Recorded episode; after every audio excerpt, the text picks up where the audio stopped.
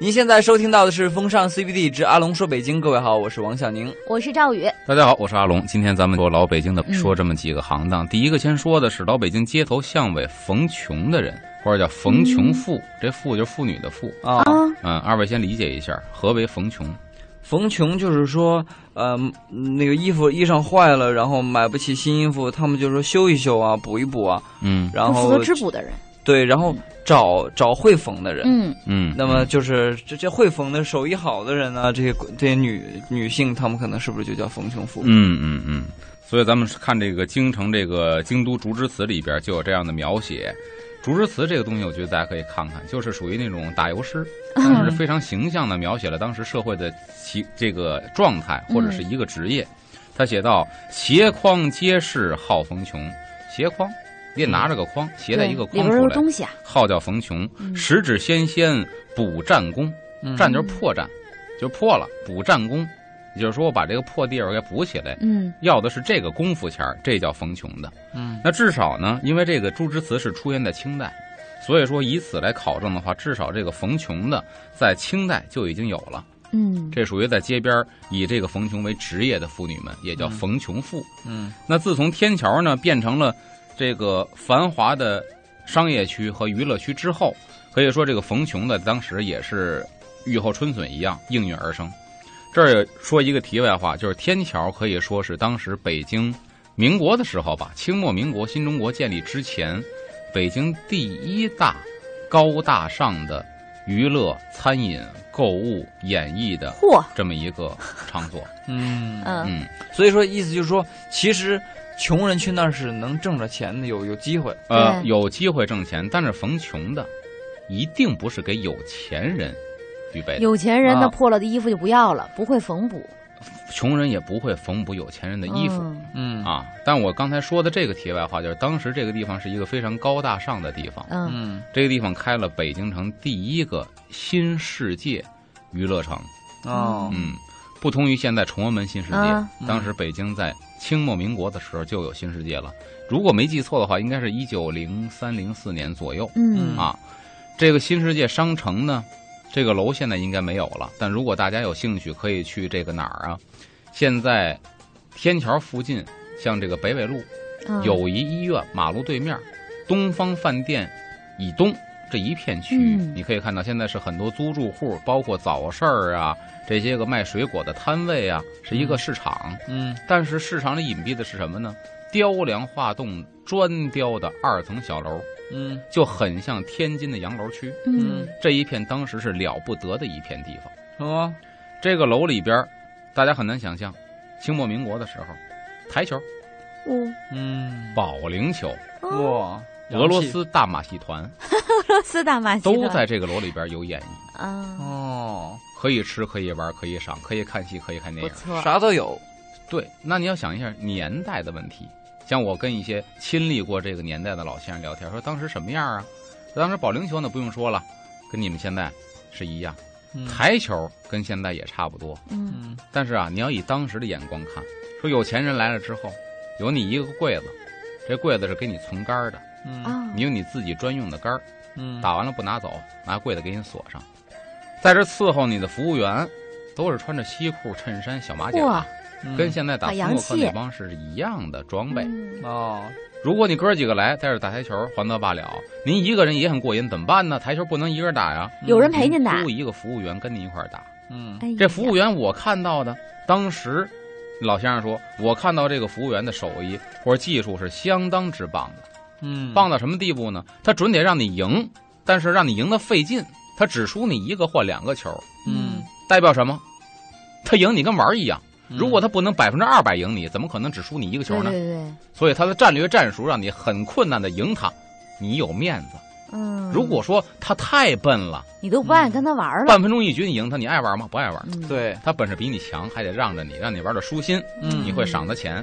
所以当时都是这么高端的这个地方，嗯哎呀都这么玩。嗯底下天桥底下摆的摊儿呢，那就是民间的杂耍儿。所以说那会儿洋气和这个民俗是同时并存于天桥这一带的。那也是一个奇景了。哎，也应用了这些个缝穷妇。但刚才说的缝穷妇不是给那些个阔太太，她缝不了貂皮大衣吧？嗯她没有这个手艺，都是给那些穷人。分布在各个角落，基本上是给这个以廉价的劳动嗯挣取一些微薄的收入养家糊口，嗯服务的对象也都是当时社会底层的劳苦大众。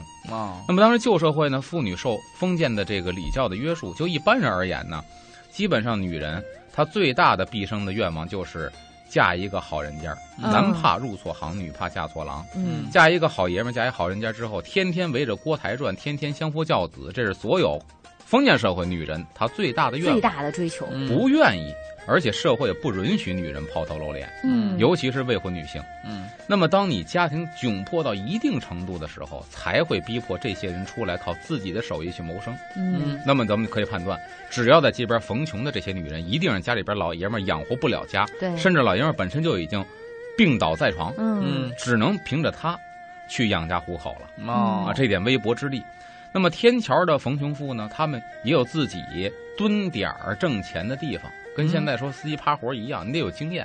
嗯比方说，哪个地方比较多呢？澡堂子门口。嗯，你洗完澡、 脱衣服、穿衣服的时候，你最容易发现身上哪儿破了。了，嗯这时候你已经洗完了，干净干净之后，也想着衣服能不能立正立正啊？嗯，这个时候这客户群是比较多的。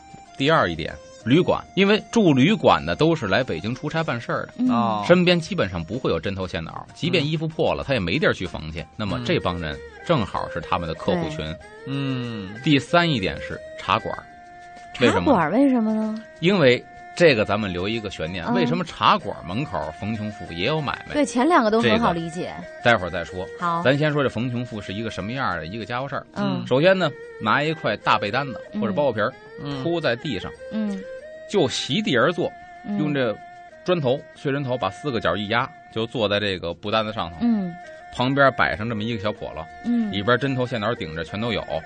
然后呢，这补丁得自己带，嗯，就说白了布头，五颜六色什么都有，因为你不知道客人穿什么衣服来的。嗯，嗯你得配他衣服的颜色对，啊，你不能说红裤子配一绿补丁，那太邪了。嗯所以说五颜六色的这种补丁布全都有，小布头、嗯这儿一摆就等着开张做买卖了。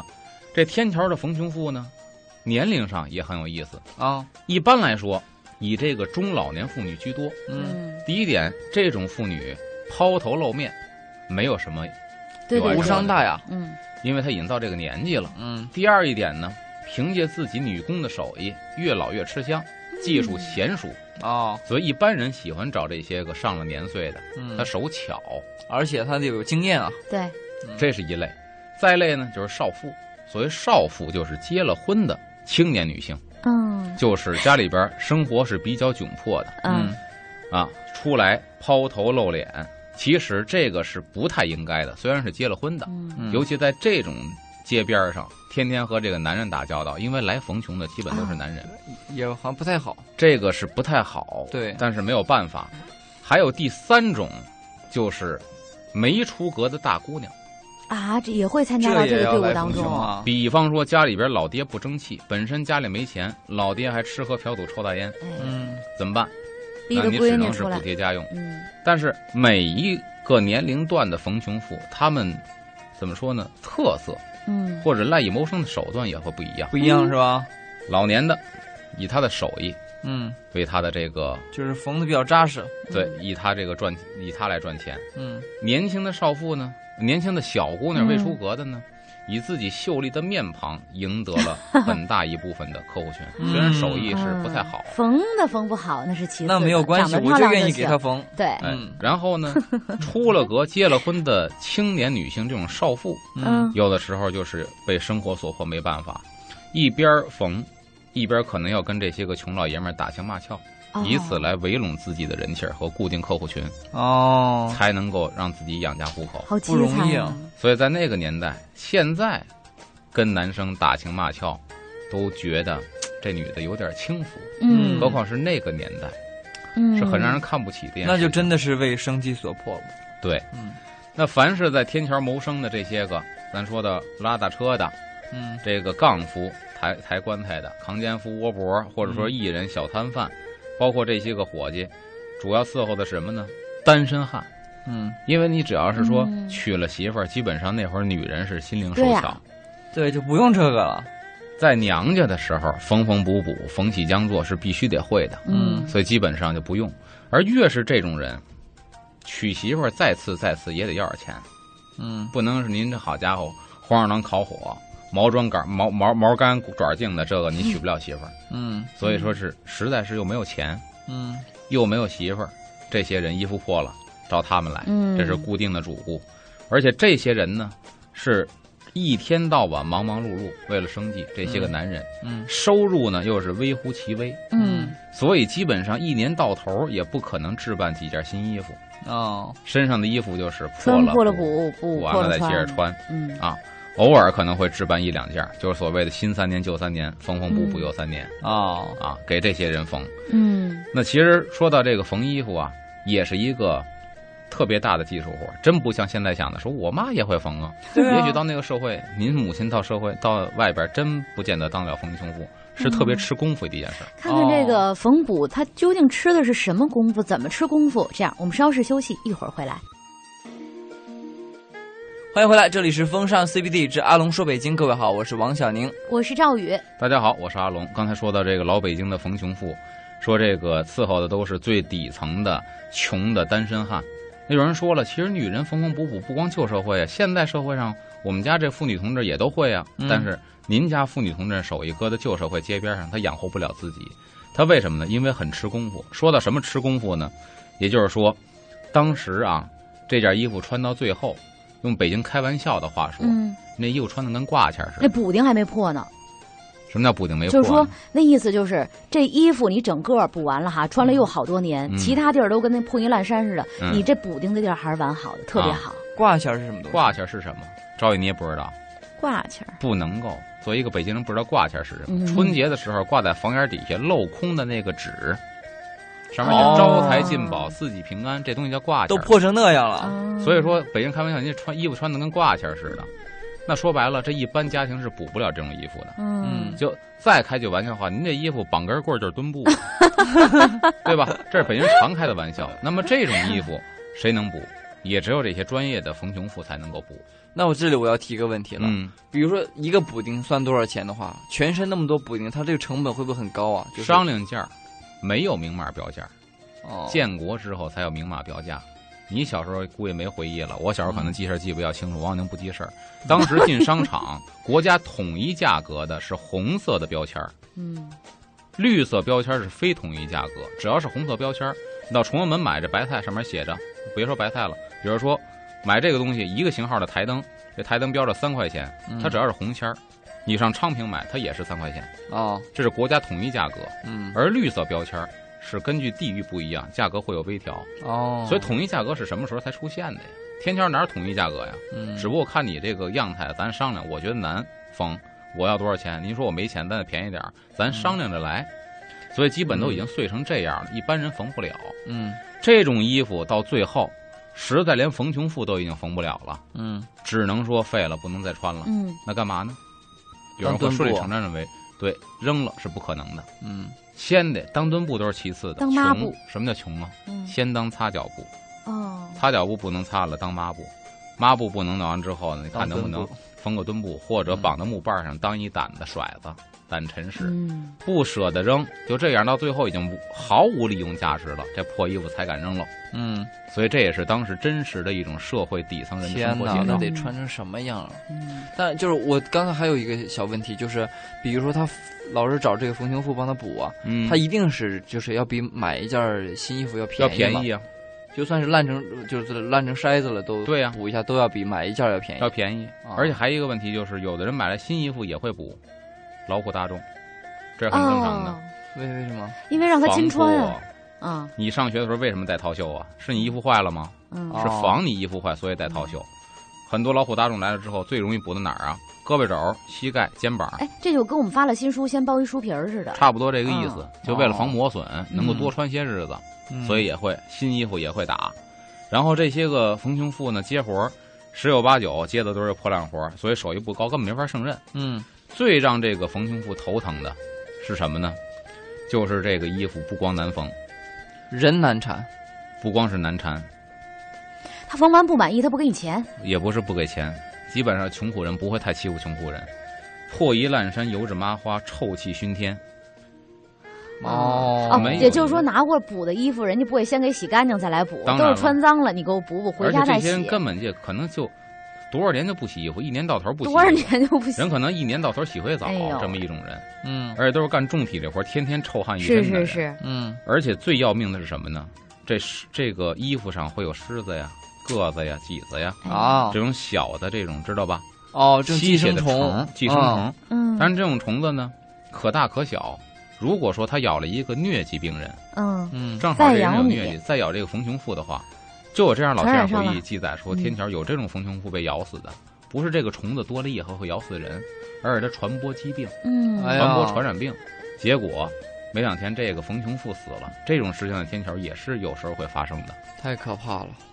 刚才其实有一个悬念一直没有解开，嗯，就是说这冯穷富在澡堂子门口等活、旅店门口等活都有情可原。对嗯我说在茶馆门茶口馆等活，嗯很多人不理解说为什么？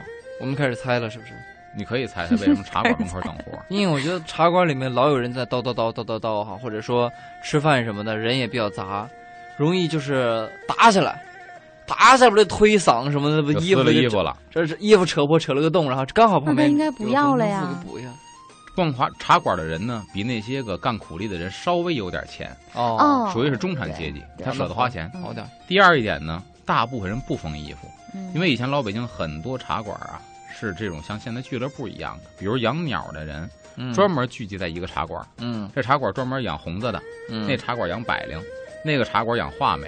那么说到养鸟，它就需要这门手艺了。嗯鸟在遛的时候都有笼子罩，哦嗯是怕鸟惊了对对对对，都是到地儿之后掀开笼子罩，然后去烧这个鸟。嗯嗯还一个东西叫屎垫儿，嗯，这个东西呢是铺在笼子底下的，鸟拉嗯屎拉在笼子底下刷起来很麻烦，怎么办呢？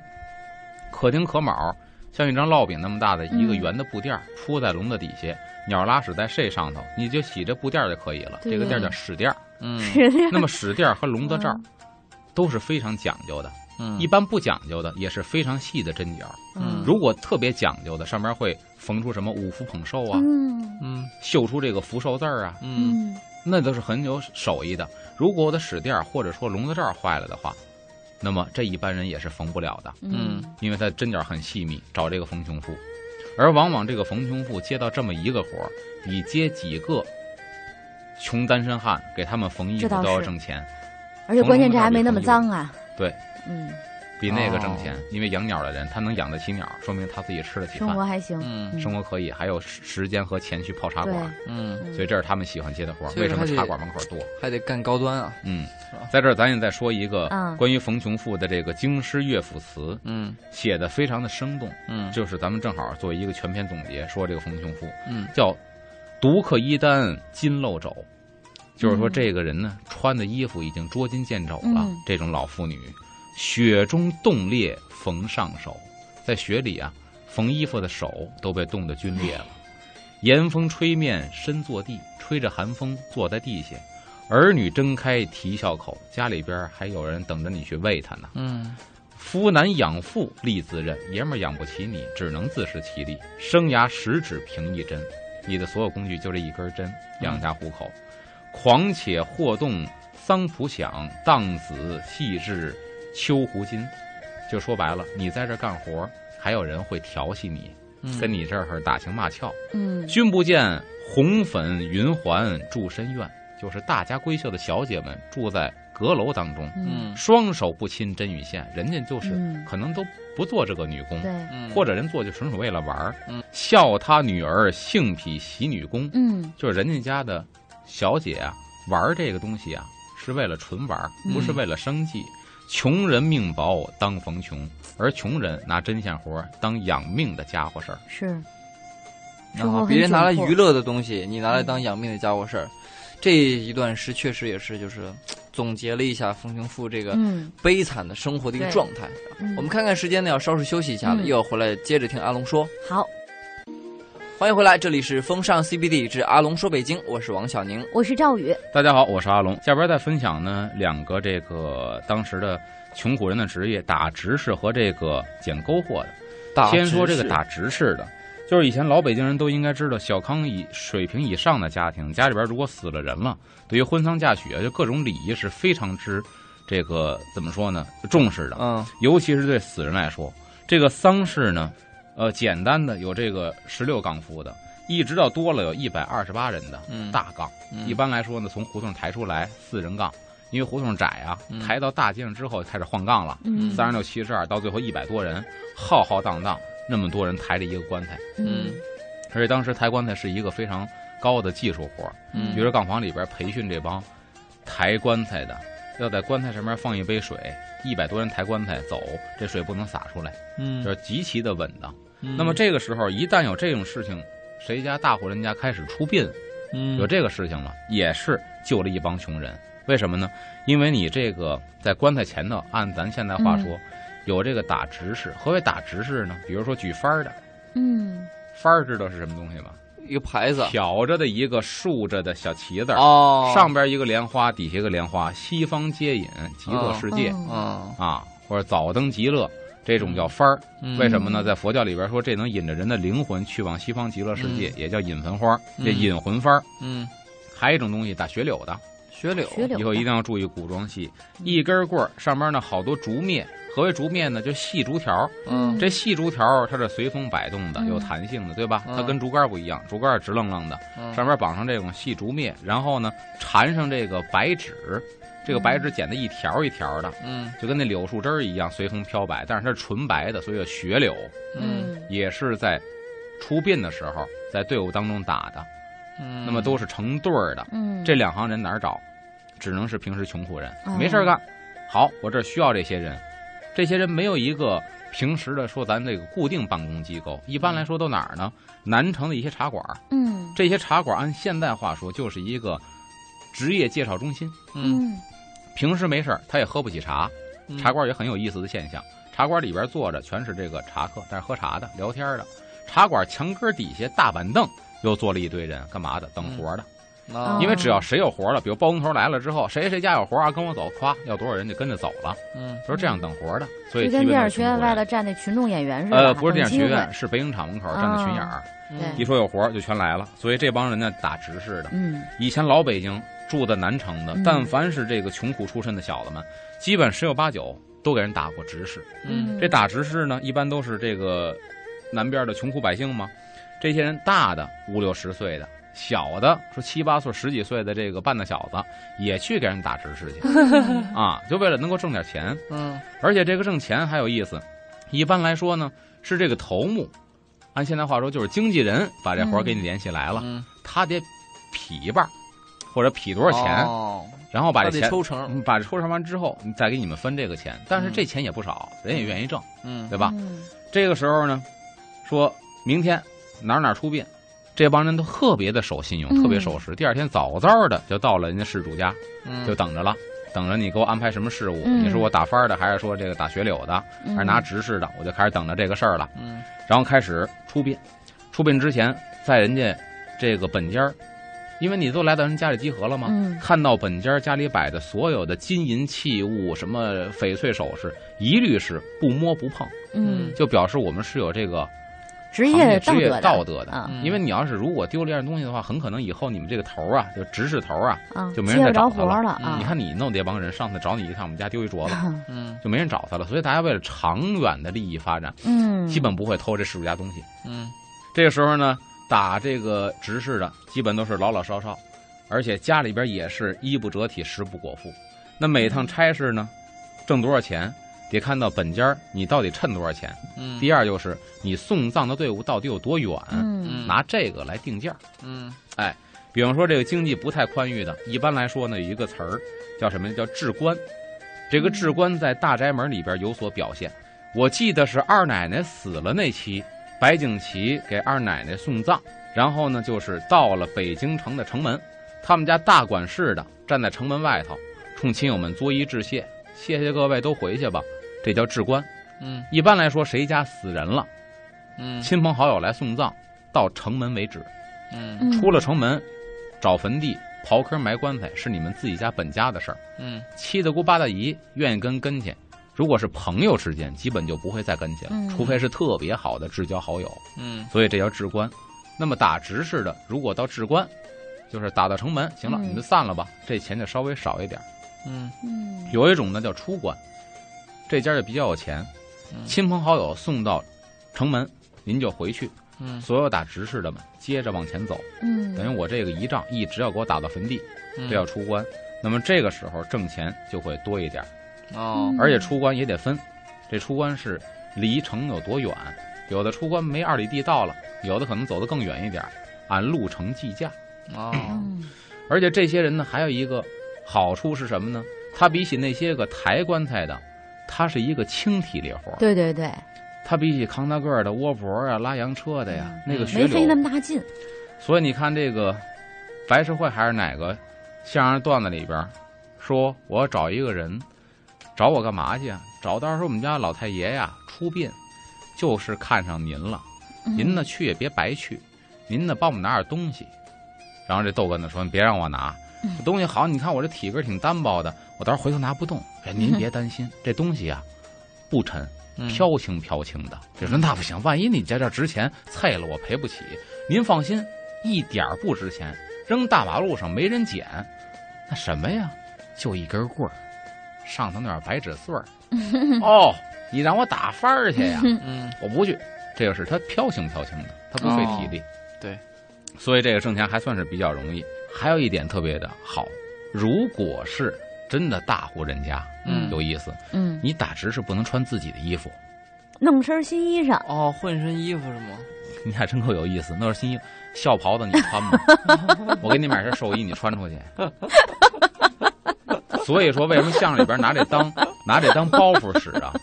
说您能不能到时候您咱得俩是不能去了，你知道吗？去大直咱俩，是不能您去我们了 那儿这堂会还得您得帮帮忙得打扮打扮，什么样？您呢就那个您那个有发一根带子，啊，不太宽，三寸来宽一带子，白色儿的，您能系上吗？哦，您让我系孝带子呀，那嗯就别人都系，这么着吧，只要您系，给两条黄瓜呀，哦金子，只要您系，哦 哎呦，系个带子，别人都系，我不系还显得秃呢，得得系上系上，就框这个人，整哦把整个从孝带子、孝袍子、孝帽子、嗯孝鞋都穿上了，嗯 就是这个相声的过程，就是框这个人嗯的这么一个过程。嗯当然，这东西有有钱人家叫大五福的白布，嗯嗯何为大五福呢？这是当时一个品牌，这白布质量特别好。嗯如果说真闹了一身儿，人家给你了不要了也好，回家不穿，干嘛呢？做个白里子小褂儿，做个被里子，嗯你哪穿校袍子满街跑去？ 这还是有用 的，嗯嗯，哎，哦，还混能点布，还能捞点实惠。 哎，还真是不能，就是这穿上新衣服了啊，咱俩不能去，咱俩。行了，看看时间呢，要休息一下，一会儿回来接着听阿龙说好。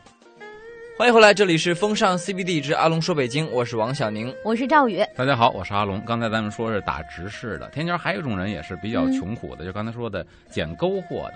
嗯这个篝火呢，指的是他的器具。哦，他拿钩子呀勾垃圾，啊，对他弄钩子，所以嗯就捡篝火的，他手里的哦工具。这篝火呢分两种，一种是什么呢？就是咱说的这个小耙子，一般来说嗯用竹子，就我见过的嗯老物件儿，用竹子拿火一烤给煨喽，嗯这不就弯了吗？嗯一个小竹耙子，嗯这是干嘛的呢？这基本就是捡垃圾的。嗯嗯啊捡垃圾当时也分，特别有意思。 这捡垃圾，这垃圾来了之后，嗯，有头儿去管这个事儿，就嗯，说白了，这也有一霸，嗯就看您是我的这帮派的是不是。嗯因为这垃圾来了之后呢，它也有这个值钱的或不值钱的，嗯就是收废品卖破烂儿，它也能卖出好价钱、坏价钱。嗯如果您不是我们这一波的，你也会被欺负。咵叽，这大垃圾车来了之后，这帮人呼啦先上，他们先跑，咔咔咔咔跑，跑完之后剩下的不太值钱的，然后你也是第二波再接着跑，所以这上面也有垄断者。那么这些人呢，理所当然的这些个先捡的人呢，这叫什么呀？这叫头水儿嗯啊！头水儿刨完之后，北京话叫剩落儿。嗯再剩下的不值钱了，您才能刨那第二水儿。嗯，再往下呢，就是凑底儿、哦啊，就一波比一波惨。所以这嗯最后里就边卖个重量，也是拉帮，到最后就没有什么可逃的了。嗯你得淘它有用的东西。嗯口水他搞不好什么电视冰箱全捡着了， 你电视冰箱不见得，金银首饰还是时有会见到嗯啊为什么呢？丢的。哦，丢的，哦，对你，你家里的地上什么垃圾，对吧垃圾堆里，你你真不知道你的撒去了，卷着一块儿还的扔了，有一些莫名其妙原因给偷偷扔在哪儿的，比如一些脏物什么的。也有可能，嗯啊，反正丢的这种金银首饰，我估计现在垃圾场应该也能捡到一些稀有。嗯嗯几率不是特别的，虽然不是很大，但应该不是特别的小。嗯，嗯，所以这些还是这东西看能点儿到啊的，对，对，运气，好的人适合干这个。对您点儿正，这就没问题。嗯嗯这些人说白了就是靠这些个垃圾为生的，嗯基本上也都是出了城，关乡一带就出了城门，夸那大垃圾场嗯上那儿去淘这个刨生火去。嗯再一种呢，就是什么呀？这个捡篝火的呀，就是嗯淘煤糊的。嗯嗯，淘煤糊的，他那钩子呢，跟那捡垃圾都不一样。它是一那个夹子，它不是，它也是一个小耙子儿，但那嗯哦耙子呢，拿豆条做的，就特别粗的铁丝，嗯，北京话豆条，嗯用一个木棒儿，大概有一尺长，嗯一尺上下一木棒儿，前边有这么两个或三个嗯嗯豆条弯的这个铁钩子。嗯嗯为什么这个呢？因为它是刨煤，嗯，这个煤还在燃烧，嗯你拿竹耙子会不行的，哦，嗯竹子不抗不抗造。嗯嗯这铁家伙呢，它没事儿，它不怕烧。嗯这也是一般来说，捡煤糊都是哪儿呢？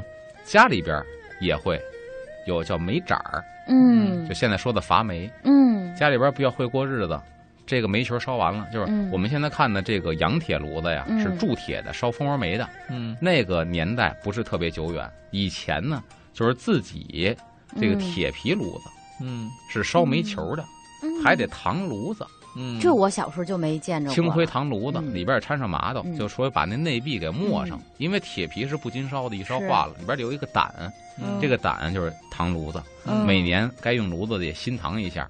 去这个买点青灰麻豆给糖嗯上，，然后这个洋铁炉子、铸铁炉子呢，是后来发展的，烧蜂窝煤，嗯里边那炉瓦嗯那是现成的，你买回来插进去可以用。当时烧煤球的时候，各家各户烧完了，夸给搁在院里头，孩子们也是拿这个钩子呀打这个煤盏儿，啊啪啪啪给打碎了，啊外边炉灰一打就碎了，对，露出里边这个煤糊，嗯煤糊没烧干净的，把这个嗯捡出来之后留着自家用，嗯这是自己家为了会过日子节省。还有一种呢，就是除了捡自己家的，家里实在是没有煤烧，去外头捡去。啊，捡人家的，这外头捡也分，也得蹲点儿。嗯一般来说，谁会烧一堆煤呢？呃那个做呃饭馆儿对，饭馆嗯会出了一堆煤，嗯而且饭馆的煤盏特别的好捡，为什么？饭馆需要大火力，所以它往往烧不这个煤透，很多是没有烧透，嗯就出来了。哦咵上去之后，一帮孩子上去之后，哦有 了有煤糊喽有煤糊喽快捡喽就是不管三七二 十一，一定得是先把这个东西搂到自己跟 前儿，哎，我穿上那身新衣裳，哎，穿着这个校袍子捡煤糊去。这是北京一景儿，你知道吗？这个历史学家们从来没见过。多懂事的哥哥带着小 赵宇这是一起王小宁导演的穿越剧里边会出现的一个场景，其实在历史上没有出现过，都得过去之后呢，先去爬了这个煤糊，嗯把它都你能捡多少先搁自己旁边，嗯然后慢慢再敲，这一堆就归你了，慢慢再敲再去捡，嗯捡完煤糊嗯。还有一种职业也是产煤糊特别多，嗯澡堂子，啊哦，对，它得烧热烧水水吗，嗯而那个煤也是很多烧不透的。嗯哎，其实说到这儿讲个题外话，以前这个这个琴行很有意思，嗯做饭的那会儿没有说现在这种烧这种天然气的。嗯但是那会儿也需要爆炒，大火爆炒。嗯，嗯对，第一就是糖炉子或者叫盘灶，啊这很有学问。